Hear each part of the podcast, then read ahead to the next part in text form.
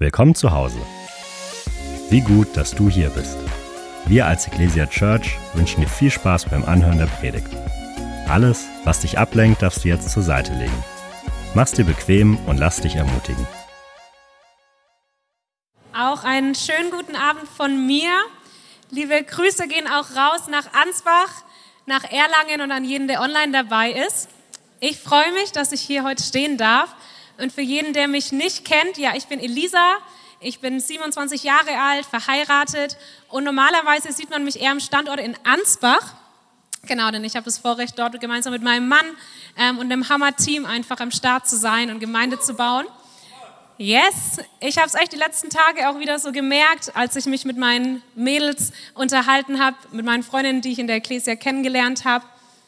Es ist einfach so krass, ja, wie durch die Standortgründung vor vier Jahren einfach so viele Gebete erhört wurden. Ja, es waren so viele Menschen da, die damals auch ich in meinen jungen Jahren gebetet hat, dass eine lebendige Gemeinde zu uns nach Ansbach kommt, dass ich Freunde finden darf, die auch on fire sind, die auch mit Jesus unterwegs sind. Und genau diese Gebete haben diese Leute, die jetzt meine Freunde sind, damals auch gesprochen. Und deswegen will ich auch echt einen riesen Danke an Benno und Selma nochmal sagen. Danke, dass ihr damals den Mut hattet, wirklich diesem Herz für Ansbach nachzugehen. Yes, echt einen riesen Applaus dafür.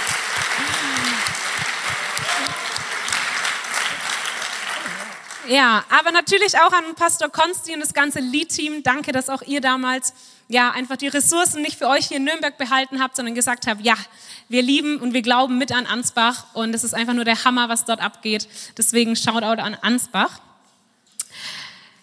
Ja, und wir als Ecclesia, wir befinden uns ja gerade in unserer Fundamente-Predigt-Serie und ich finde die ganz toll, muss ich sagen. Wer findet die auch noch gut?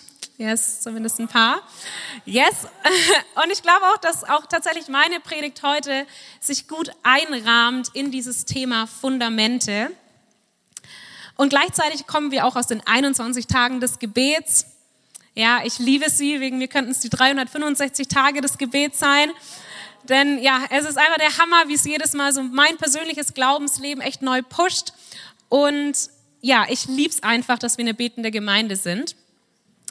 Und warum ich von den 21 Tagen erzähle, ist, weil zum Abschluss dieser 21 Tage, war damals samstags da, als Pastor Konsti hier gepredigt hat? Okay, zumindest ein paar. Genau, und zwar hat Pastor Konsti dort, finde ich, eine super starke Message gehabt und wir haben am letzten Tag für Erweckung für Deutschland gebetet und auch für persönliche Erweckung für uns. Und ja, ich will mich dazu gleich ein bisschen noch drauf beziehen, was er damals gesagt hat. Mm, ja, denn ich glaube, Gott möchte wirklich Erweckung schenken in Deutschland. Gott möchte wirklich Erweckung schenken in Deutschland. Und wir hören es, glaube ich, von so vielen verschiedenen Richtungen durch prophetische Worte von verschiedensten Predigern. Ähm, ja, und ich glaube, Gott hat vorhin schon tatsächlich durch den Eindruck, der hier irgendwie kam, schon den Schlüssel mitgegeben, wie wir persönlich erweckt werden können. Ja, es ist es, wenn wir wirklich unsere Sünden zu ihm bringen und ihn wirklich daran arbeiten lassen, es ihm abgeben. Ich glaube, dann wird er uns erwecken. Und ich glaube auch, dass Gott mir einen Schlüssel mitgegeben hat in den letzten Wochen, ähm, wie persönliche Erweckung für mich persönlich aussieht. Und ich glaube, wie es auch für euch heute aussehen kann. Pastor Konsti hat bei dem Abschluss der 21 Tage des Gebets aus Offenbarung 2 einen Bibelvers gehabt. Und zwar ging es dort um das Sendschreiben an die Gemeinde in Ephesus. In Offenbarung 2, Vers 4 lesen wir, aber ich habe gegen dich, also gegen diese Gemeinde, dass du deine erste Liebe verlassen hast. Bedenke nun, wovon du gefallen bist und tu Buße und tu die ersten Werke. Ja, Johannes schreibt hier stellvertretend von Jesus an diese Gemeinde, dass ja, sie die erste Liebe verlassen hat und sie nun bedenken sollen, wovon, wovon sie gefallen ist, dass sie Buße tun soll und die ersten Werke wieder tun soll. Ja, ich glaube, Erweckung fängt damit an, dass wir unsere erste Liebe wiederfinden. Ich glaube, das ist der Schlüssel, der Schlüssel Nummer eins, ähm, wie wir einfach Erweckung sehen in Deutschland. Und wenn wir sie verloren haben, dann haben wir hier gelesen, wie wir sie wiederfinden können. Und auch da hat Pastor Konsti die drei Bs uns mitgegeben. Er hat gesagt, bedenke, tu Buße und beginne. Vielleicht erinnert ihr euch daran. Und sehr gut, Amy, ich mich auch. Ich habe mich auch daran erinnert, denn ich war in meinem Wohnzimmer, als ich ähm, im Livestream dabei. Und tatsächlich glaube ich, diese drei Bs haben für mich in den letzten Wochen eine besondere Bedeutung, denn ich glaube, dass ich durch einen Prozess gegangen bin und durch einen Prozess gehe, wo Gott mir meine erste Liebe wiedergeben möchte. Und ich hatte so einen Moment des Bedenkens, also des ersten Bs. Und zwar war vor circa drei Wochen eine super gute Freundin bei mir zu Hause und sie hatte den Durchbruch ihres Lebens. Ja, sie war da, sie hat mir zwei Stunden lang nur von Jesus erzählt, wie gut er ist, was er getan hat, wer sie ist in ihm. Ja, sie, sie wusste so richtig, wer sie ist. Sie hat gestrahlt wie seit langem nicht mehr wirklich. So viele Menschen sind auf sie zugekommen, waren so, hey, was ist los mit dir? Du bist ganz verändert, deine Augen leuchten. Also es hat sich alles verändert in ihr. Und sie hat mir davon erzählt und ich war ihr gegenüber gesessen und zum einen habe ich mich gefreut mit ihr und zum anderen hat mein Herz geschmerzt, weil ich erkannt habe, wovon ich gefallen bin. Ja, weil ich erkannt habe, Elisa, genau so warst du. Genau, das hattest du auch. Und deswegen dieses erste B, ich hatte diesen Bedenkenmoment. Gott hat mir gezeigt, hey Elisa, bedenke, wovon du gefallen bist, von dieser ersten Liebe, die du in mir hattest. Und gleichzeitig, neben dieser Trauer und diesem Schmerz irgendwie, weil ich immer dachte, ach, das wird mir nicht passieren, dass ich die mal verliere, gleichzeitig war diese Gnade da, diese Freude da, diese Gewissheit, dass ich sie wieder bekommen kann und dass ich sie wieder bekommen werde. Und dann kam das zweite B, die Buße. Wir haben es auch gehört in unserer Fundamente-Predigtreihe. Buße tun bedeutet Gedanken erneuern.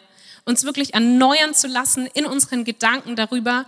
Und für mich persönlich bedeutet es oder bedeutet es aktuell, meine Gedanken darüber erneuern zu lassen, was es wirklich bedeutet, mit Gott zu leben. Und ich bin zu ihm gegangen, ich habe geweint, ich habe meine Sünden bekannt, ich habe gesagt, hey Gott, es tut mir leid, wovon ich gefallen bin, es tut mir leid, dass ich Lügen über dich geglaubt habe, dass ich mich immer weiter von dir entfernt hat, dass ich irgendwie vergessen habe, wer du bist. Und danach kommt das Beginne. Ja, wir sollen die ersten Werke wieder tun. Und als Pastor Konzi das irgendwie auch damals gesagt hat, da dachte ich mir so, okay, und was bedeutet das? Das muss ich jetzt irgendwie alles wieder machen. Ähm, und ich glaube, es gibt verschiedenste Dinge, die wir tun können. Ähm, und er hat auch damals ja gesagt, Pastor Konsti, dass wir uns daran erinnern sollen, was wir damals getan haben, als wir das hatten. Und ich glaube, als ich das erkannt habe, als es mir wie Schuppen von den Augen gefallen ist, da habe ich den Geist Gottes so zu mir reden hören und sagen, hey Lisa, du hast einfach nur vergessen, wer du bist. Du hast einfach nur vergessen, wer du wirklich bist. Und du hast vergessen, wer ich wirklich bin, wer du wirklich bist, weil du vergessen hast, wer ich wirklich bin. Du hast vergessen, dass ich dein guter Vater bin, der sich um alles kümmert. Du hast vergessen, dass ich tagtäglich über dich jubel. Dass ich ja ein Lächeln auf dem Gesicht habe, wenn ich auf dein Leben gucke. Du hast vergessen, dass ich so entspannt bin, wenn ich auf dein Leben gucke, weil ich weiß, dass wir den guten Lauf zu Ende bringen werden. Du hast vergessen, dass mir die Beziehung zu dir und dein Herz mir wichtiger ist als alles, was du je für mich tun könntest. Du hast einfach nur vergessen, wer du bist. Ja, und es hat mich so bewegt und ich habe einfach total gemerkt, dass Gott zu mir gesagt hat, hey, beginn wieder tagtäglich zu mir zu kommen, um zu hören, wer du bist. Und ich glaube, das ist dieser Schlüssel, den Gott mir anvertraut hat für meine persönliche Erweckung, ist es, dass ich mir täglich vom Vater sagen lasse, wer ich bin, dass ich täglich zum Vater gehe und mich von ihm lieben lasse. Ja, dass ich wirklich mich in seinem Wohlwollen, in seinen guten Gedanken über mich wirklich bade und fest gegründet bin. Denn es ist das Wichtigste, was er über mich sagt. Und das habe ich erkannt, das habe ich wieder erkannt. Denn ja, genau, das war es, was ich damals getan habe, als ich meine erste Liebe hatte. Es war so klar. Es war so klar, dass nur das zählt, was er über mich denkt. Es war so klar, dass ich, dass ich angenommen, dass ich geliebt bin, dass ich wunderschön bin, dass ich mit ihm alles schaffen werde, dass ich jede Sünde überwinden kann in meinem Leben, dass ich jede Herausforderung ja gewachsen bin, weil er an meiner Seite ist. Ja, damals war es nur wichtig, was er über mich gedacht und was er über mich gesagt hat. Und deswegen, ja, ist für mich gerade so einfach so ein Herzensanliegen und das ist auch eigentlich schon das Einzige, was ich heute sagen will. Hey, Ecclesia Church, lasst uns nicht müde werden, tagtäglich zum Vater zu rennen, um uns zu sagen, wer wir sind. Lasst uns nicht müde werden und uns nicht irgendwie für nichtig erachten, dass wir es nicht mehr bräuchten oder dass man es, ja, dass man es doch irgendwie weiß. Dass es ausreicht, wenn ich es mir einmal die Woche im Gottesdienst abhole oder wenn ich es mir hier einmal im, im Monat beim ersten Mittwoch abhole, wenn wir die Lieder singen, dass ich gerecht, dass ich heilig, dass ich gut bin. Nee, lasst uns nicht müde werden, wirklich, lasst uns nicht müde werden, einfach zu hören, ähm, ja, wer wir sind. Denn ich glaube ganz persönlich, dass nach unserer Errettung das Umfochtenste ist es, ist unsere Beziehung zu Vater Gott. Denn Vater Gott ist derjenige, der uns unsere Identität und unseren Wert gibt. Es war Vater Gott, der den Himmel geöffnet hat bei der Taufe Jesu und gesagt hat, das ist mein geliebter Sohn, an dem habe ich wohlgefallen. Es ist der Vater, der schon damals, bevor Jesus seinen Dienst angetreten ist, er hat damals schon zu ihm gesagt, hey, das ist mein geliebter Sohn, das ist deine Identität, bevor er irgendwas getan hat. Denn ich glaube, wenn wir wissen, wer wir wirklich sind, dann sind wir unaufhaltsam. Wenn wir wissen, wer unser Gott ist, wenn wir wissen, wer unser Vater ist, dann ist alles möglich. Dann leben wir anders. Dann handeln wir anders. Dann gehen wir hier raus erhobenen Hauptes, weil wir wissen, dass es nicht auf uns ankommt, sondern auf unseren Vater. Dann fällt Menschenfurcht ab, weil es nicht mehr wichtig ist, was die Nachbarin denkt, wenn ich Worship-Musik laut höre. Ja, dann, dann ist es nicht mehr relevant, dann macht das Leben Spaß, dann, dann ist es eine Freude, unterwegs zu sein, selbst in Herausforderungen, weil wir wissen, dass sich eh unser Vater darum kümmert.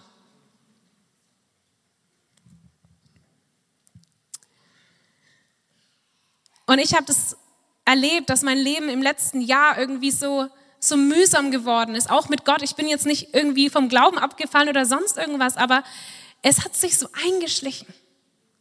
Es war nicht so, dass ich gesagt habe, oh Feind, erzähl mir mal bitte, was denkst du denn? Es war keine aktive Entscheidung, jetzt mich von Gott abzuwenden, sondern es war dieses, dieser schleichende Prozess. Ich habe es mir irgendwie vorgestellt wie so ein Boot, das nicht verankert war. Wenn der Anker nicht ausgeworfen ist und das Boot auf offenem Meer ist, es treibt es irgendwo hin. Und es ist nicht so, dass es schon morgen einmal die Welt umrundet hat, sondern es ist so ein ganz langsames, einfach immer mehr Abdriften. Und dann schleicht sich das irgendwie ein. Zumindest war es bei mir so. Und dann war es ein leichtes für den Feind, mir Lügen einzutrichtern, mein Leben irgendwie anstrengend, mühsam zu machen, wirklich bis hin zu depressiven Stimmungen weil dann war es leicht für ihn, weil ich nicht mehr wusste, wer ich bin und vor allem, weil ich nicht mehr wusste, wer Gott ist. Und deswegen bin ich der festen Überzeugung, dass wir, dass es wir es als etwas Aktives tun müssen, dass wir wirklich uns entscheiden müssen, zum Vater zu gehen und uns immer wieder neu das sagen zu lassen, uns auch selbst zu sagen, wirklich darüber zu meditieren, unsere Gedanken erneuern zu lassen.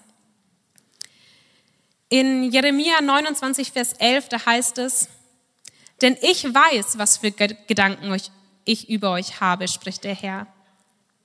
Gedanken des Friedens und nicht des Unheils, um euch eine Zukunft und eine Hoffnung zu geben. Ja, Gott sagt, ich weiß, was für Gedanken ich über euch habe. Ich weiß, dass ich Gedanken des Friedens und der Hoffnung über euch habe. Das ist die Wahrheit. Das sind meine Gedanken über euch. Es sind wohlwollende, friedvolle, liebende Gedanken. Selbst wenn ich euch mal zurechtweise, selbst wenn ich Dinge aufdecke, es sind immer noch Gedanken des Friedens und nicht des Unheils, weil er es gut mit uns meint. Und ich fand das so cool, ich habe den Bibelvers irgendwie aus einer neuen Perspektive gelesen, als wäre es so, als würde Gott wirklich sagen, ja, ich weiß, was ich für Gedanken über euch habe, aber weißt auch du, was ich für Gedanken über dich habe? Ich weiß es, dass ich einen guten Plan für dein Leben habe. Ich weiß, dass ich, dass ich nicht zornig über dich bin, sondern dass ich dich liebe. Aber weißt du es auch? Kennen wir wirklich diese Gedanken und die guten Pläne, die Gott für unser Leben hat? Und vielleicht ist es einfach jetzt so beim ersten Mittwoch, wir haben uns ja auch gerade im Lobpreis schon ähm, damit beschäftigt, was Gottes Gedanken sind. Und da fällt es vielleicht manchmal einfach zu sagen, ja, ich weiß doch, dass ich geliebt bin. Und das ist der Hammer. Aber würde ich jetzt hier mit dem Mikrofon durch die Reihen gehen und dich fragen, was Gottes Pläne für dein Leben sind, könntest du es beantworten? Und ich meine, natürlich müssen wir nicht alles wissen, was in 20 Jahren ist und was Gott alles mit uns vorhat, aber ja, weißt du, was, was dein Auftrag ist? Als Kollektiv, als Gemeinde, als Braut Christi, aber wissen wir es auch persönlich in unserem Alltag, in unserem Heute? Und wenn wir sie kennen, dann glaube ich, gibt es noch eine zweite Frage, die Gott uns stellen könnte. Und es ist die Frage, glaubst du ihnen denn auch? Ich glaube, so viele Menschen und auch ich, ich weiß, was Gott über mich denkt, aber glaube ich es wirklich? Handle ich wirklich so? Und auch da, mir fällt es einfach im Gottesdienst zu sagen, yes und Amen, das Leben ist der Hammer mit dir, aber wie sieht es im Morgen aus? Wie sieht's aus, wenn ich einen Fehler auf der Arbeit mache und mir schon wieder denke, ach, war doch klar, passiert doch eh immer dir. Nee, das ist nicht das, was Gott über dich denkt. Es war vielleicht ein Fehler, aber seine Gedanken und seine Liebe ist trotzdem da für dich. Und seine Gnade ist trotzdem da, dass es beim nächsten Mal besser wird. Ja, glauben wir es denn wirklich auch? Und ich glaube, es gibt für uns als Söhne und Töchter einfach zwei Dinge, die wir tun können, damit wir das einfach neu in unsere Gedanken auch hineinbekommen.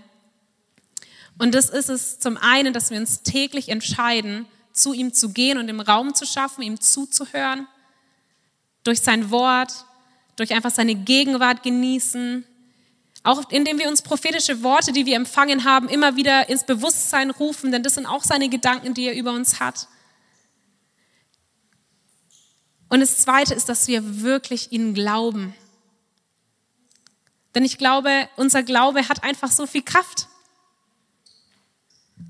Denn ich glaube, seine Worte, ja, so, vielleicht werden sie zum Teil nicht hundertprozentig wahr, wenn wir nicht dran glauben, wenn wir nicht danach handeln, wenn wir nicht in dem Bewusstsein leben, dass es wirklich für ihn möglich ist.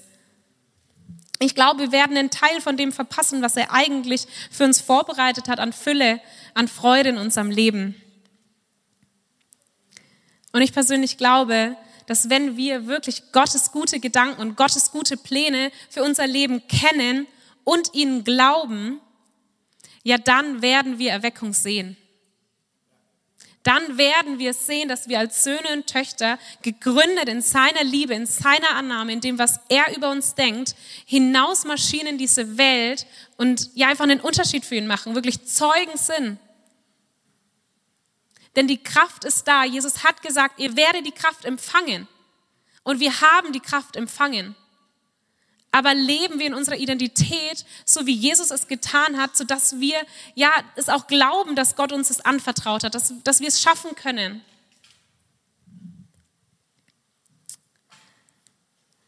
Und ich will jetzt gar nicht mehr weiter reden, denn ich glaube einfach, Gott hat mir eine Geschichte tatsächlich aus einem Kinderbuch ähm, gegeben und mich daran erinnert.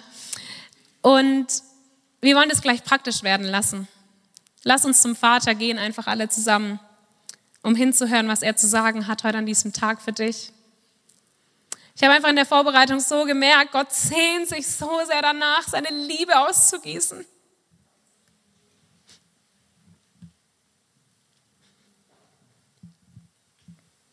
Er sehnt sich so sehr danach, dass du ihm glaubst.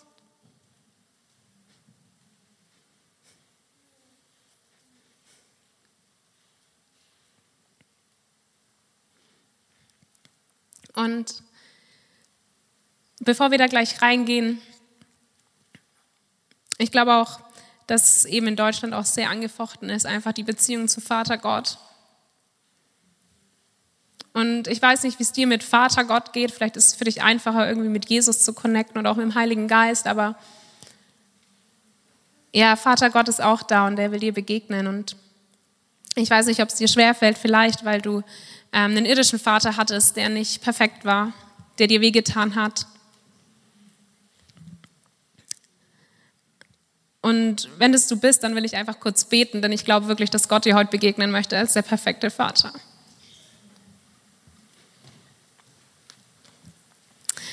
Ja, Papa Gott, ich danke dir einfach, dass du da bist. Und dass wir jetzt einfach gemeinsam zu dir kommen dürfen. Und ich mag dich einfach so bitten, Heiliger Geist, dass du jetzt einfach alles wegräumst. Jede Lüge, die wir über dich glauben. Jede Verletzung, die wir haben durch unseren irdischen Vater, aber auch durch, ja, vielleicht Kirche oder Religion, die uns ein falsches Bild von dir gezeichnet hat. Und ich danke dir, dass du jetzt da bist mit offenen Armen, um uns zu empfangen. Amen. Genau, das Ganze ist aus dem Buch von Max Lucado, vielleicht kennt es auch der eine oder andere, und zwar aus Melodie des großen Königs. Ihr dürft euch jetzt einfach bequem machen, ihr dürft eure Augen schließen und einfach in eine Empfangshaltung gehen und wirklich erwarten, dass Gott durch diese Geschichte und aber auch noch ja, durch, danach, wenn wir dann noch ein bisschen tiefer reingehen, einfach zu dir reden möchte.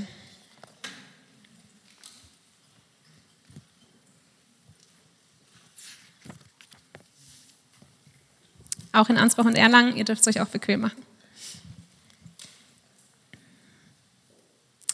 Die Geschichte handelt von den Wemmix. Die Wemmix sind ein kleines Volk von Holzpuppen. Alle Holzpuppen wurden von dem Holzschnitzer Eli gemacht. Seine Werkstatt lag auf einem Hügel oberhalb des Städtchens. Jeder Wemmig war anders. Einige hatten große Nasen, andere hatten, hatten große Augen.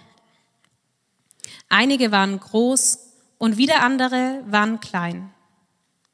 Einige trugen Hüte, andere Mäntel, aber alle waren von demselben Holzschnitzer gemacht und alle lebten im Städtchen.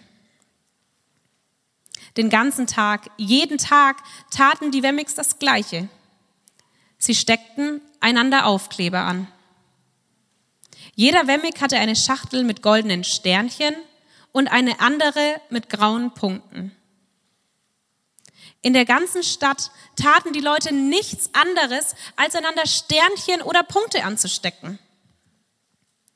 Die Schönen, deren Holz ganz glatt war und deren Farben strahlten, bekamen immer Sternchen. Aber wenn das Holz rau war und die Farbe schon abblätterte, dann vergaben die Wemmix Punkte. Die, die tolle Dinge tun konnten, bekamen ebenfalls Sternchen.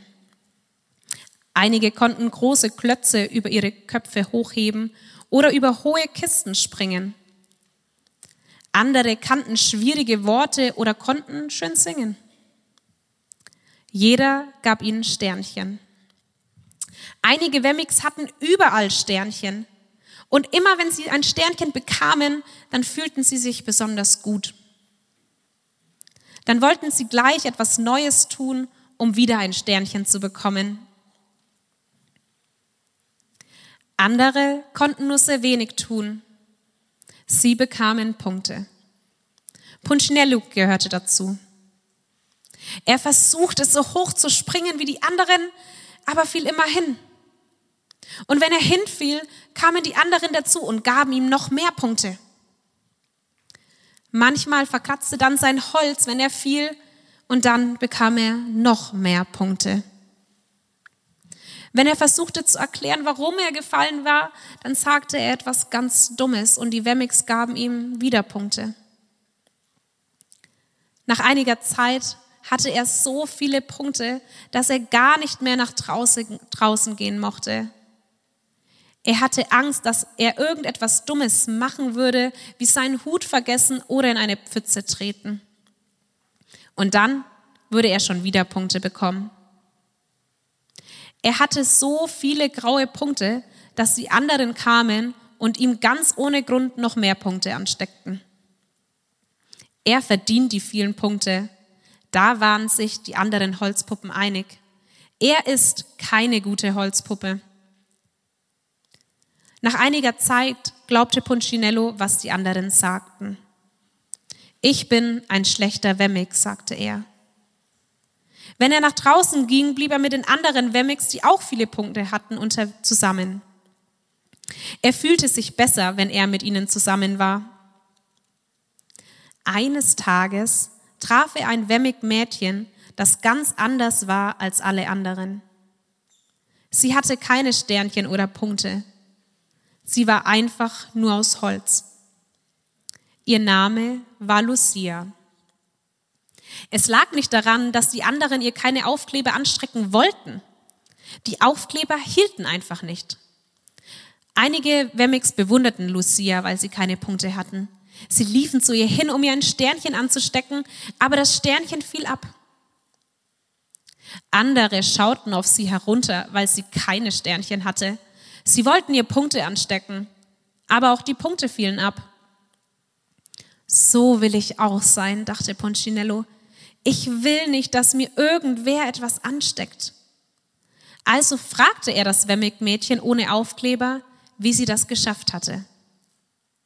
Das ist ganz einfach, erwiderte Lucia. Ich besuche jeden Tag Eli. Eli? Ja, Eli, den Holzschnitzer. Ich sitze bei ihm in der Werkstatt. Und warum? Warum findest du es nicht selbst heraus? Geh einfach den Hügel hinauf, er ist da. Und dann drehte sich das Wemmig-Mädchen ohne Aufkleber um und hüpfte davon. Aber ob er mich sehen will? rief Punchinello. Lucia hörte ihn nicht mehr. Punchinello ging nach Hause. Er saß am Fenster und sah zu, wie die anderen draußen herumliefen und einander Sternchen und Punkte ansteckten. Das ist falsch, sagte er zu sich selbst, und er beschloss, Eli zu besuchen. Er ging den schmalen Weg den Hügel hinauf und betrat die große Werkstatt.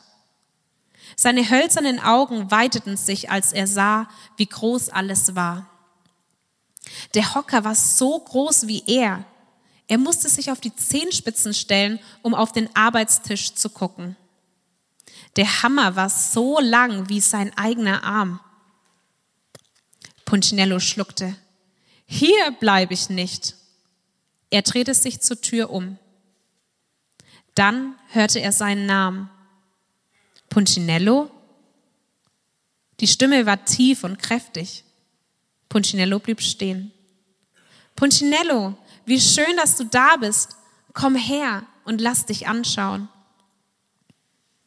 Punchinello drehte sich langsam um und blickte den großen, bärtigen Handwerker an. Du kennst meinen Namen? fragte der kleine Wemmig. Aber natürlich kenne ich ihn. Ich habe dich gemacht. Eli bückte sich, hob ihn hoch und setzte ihn auf den Arbeitstisch. Hm, sagte der Holzschnitzer nachdenklich, als er die grauen Punkte sah. Es sieht so aus, als ob du schlechte Noten bekommen hast. Ich wollte das nicht, Eli. Ich habe doch alles versucht. Du musst dich vor mir nicht verteidigen, Kleiner. Mir ist egal, was die anderen Wemmix denken. Wirklich? Ja, und dir sollte es auch egal sein. Wer sind Sie denn, dass Sie Sternchen und Punkte vergeben? Sie sind Wemmix, genau wie du. Es ist nur wichtig, was ich denke. Und ich denke, dass du einmalig bist. Punchinello lachte. Ich? Einmalig, warum? Ich kann nicht schnell laufen. Ich kann nicht hoch springen. Meine Farbe blättert ab. Warum bin ich so wichtig für dich? Eli blickte Punchinello an, legte seine Hände auf die schmalen, hölzernen Schultern und sagte ganz langsam, weil du mir gehörst. Darum bist du wichtig für mich. Noch nie hatte jemand Punchinello so angeschaut, schon gar nicht sein Schöpfer. Er wusste nicht, was er sagen soll. Jeden Tag habe ich gehofft, dass du kommst, erklärte Eli. Ich bin gekommen, weil ich jemand getroffen habe, der keine Aufkleber hatte, sagte Punchinello. Ich weiß, sie hat mir von dir erzählt. Warum bleiben die Aufkleber nicht an ihr haften? Der Holzschnitzer sprach ganz sanft, weil sie beschlossen hat, dass es wichtiger ist, was ich denke, als was die anderen denken. Die Aufkleber haften nur, wenn du es zulässt. Was? Die Aufkleber haften nur, wenn sie für dich wichtig sind. Je mehr du meiner Liebe vertraust, desto weniger bedeuten dir die Aufkleber der anderen. Ich glaube nicht, dass ich das verstehe. Eli lächelte. Das kommt noch. Das dauert ein bisschen. Du hast viele Aufkleber. Komm einfach jeden Tag zu mir, damit ich dich daran erinnern kann, wie wichtig du mir bist. Eli hob Punchinello von seinem Arbeitstisch und stellte ihn auf den Boden. Denk daran, sagte Eli, als der Wemmig durch die Tür ging. Du bist einmalig, weil ich dich gemacht habe. Und ich mache keine Fehler. Punchinello blieb nicht stehen, aber in seinem Herzen dachte er, ich glaube, er meint es ernst. Und als er das dachte, fiel ein Aufkleber auf den Boden.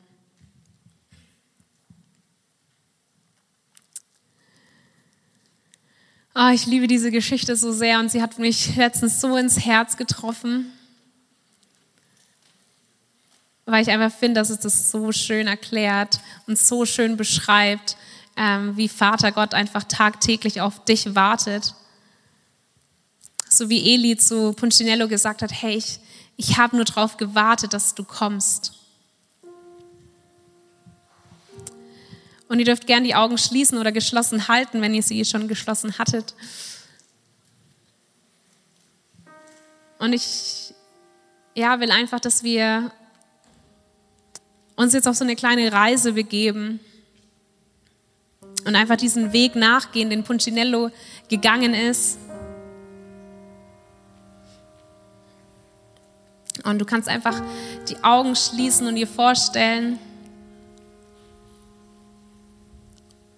wie du einfach auch in deinem Zuhause bist, deinem Wohnzimmer sitzt und du vielleicht auch an dir runter guckst und entweder ganz viele Sternchen oder ganz viele Punkte oder einen Mix aus beiden an dir siehst. Einfach Dinge, die Menschen über dich ausgesprochen haben oder Wahrheiten, die du selber über dich glaubst.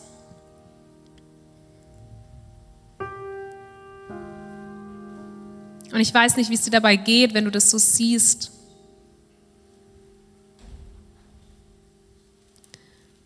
Aber glaub mir, dein Vater im Himmel, er will dich genauso Er will dir genau so begegnen, wie du gerade bist.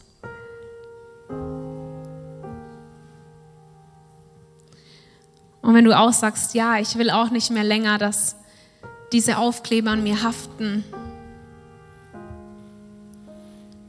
Ja, vielleicht einfach Minderwert, Gedanken, dass du es nicht wert bist, dass du es nicht würdig bist, dass ja alle anderen Talente haben, aber du nicht. Wenn du nicht mehr willst, dass es an dir anhaftet, dann, dann steh jetzt auf von deinem Sofa und stell dir vor, dass du diesen schmalen Weg siehst, den Punchinello gesehen hat und ja, du jetzt dich einfach auf diesen Weg machst. Und vielleicht sind da noch Zweifel da, ob Gott dich wirklich so sehen möchte. Ob er wirklich so ein guter Vater ist. Oder ob er nicht doch der zornige Gott ist, der sauer auf dich ist, weil du ja gesündigt hast oder weil du nicht so viel Zeit mit ihm verbracht hast in letzter Zeit. Aber mit jedem Schritt, den du gehst, müssen diese Gedanken kleiner werden, weil der Glaube in dir heranwächst, dass, dass es wahr ist, dass er gut ist. Dass es wahr ist, dass er dich mit offenen Armen empfangen wird. Weil es wahr ist, dass er dich kennt und dass es nur wichtig ist, was er über dich sagt.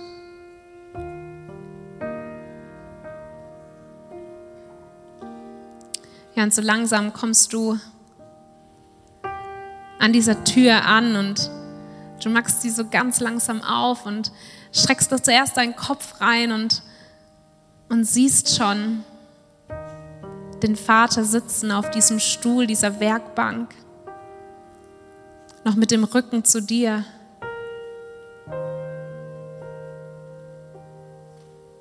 Und du merkst, dass auch dort schon irgendwas anders ist und trittst ein.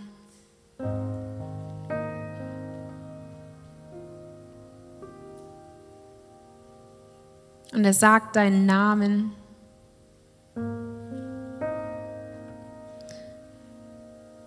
Ja, er sagt deinen Namen, obwohl er sich noch gar nicht umgedreht hat und dich noch gar nicht gesehen hat, aber er weiß, dass du da bist.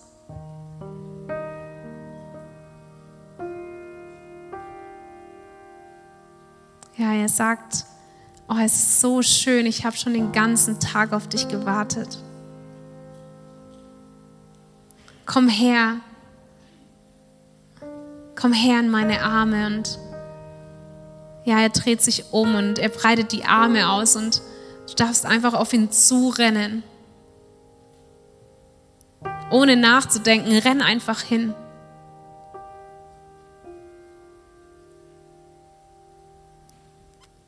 Ja, nimm diese Umarmung des Vaters an, die so fest ist, die so sicher ist.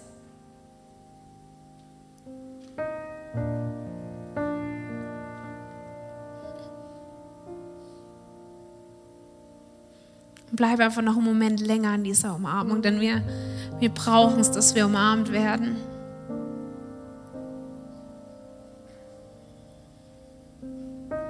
und spürst seine Wärme, einfach sein Wohlwollen für dich.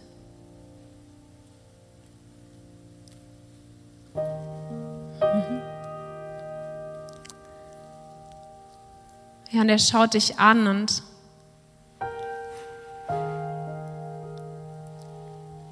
ja, er wartet darauf, dass du ihm erzählst, wie es dir geht dass du ihm erzählst, was dich bewegt. Und sei mutig, sag's ihm, du musst nichts zurückhalten. Er sieht dich an, trotz deiner Punkte, trotz deiner Sterne. Und sein Blick hat sich nicht verändert.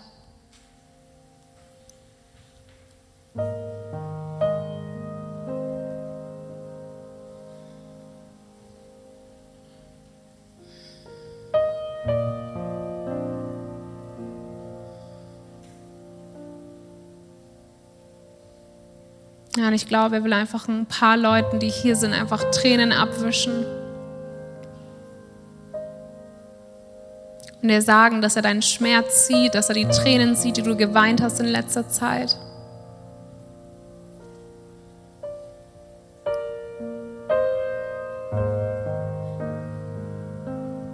Und dass er da war die ganze Zeit.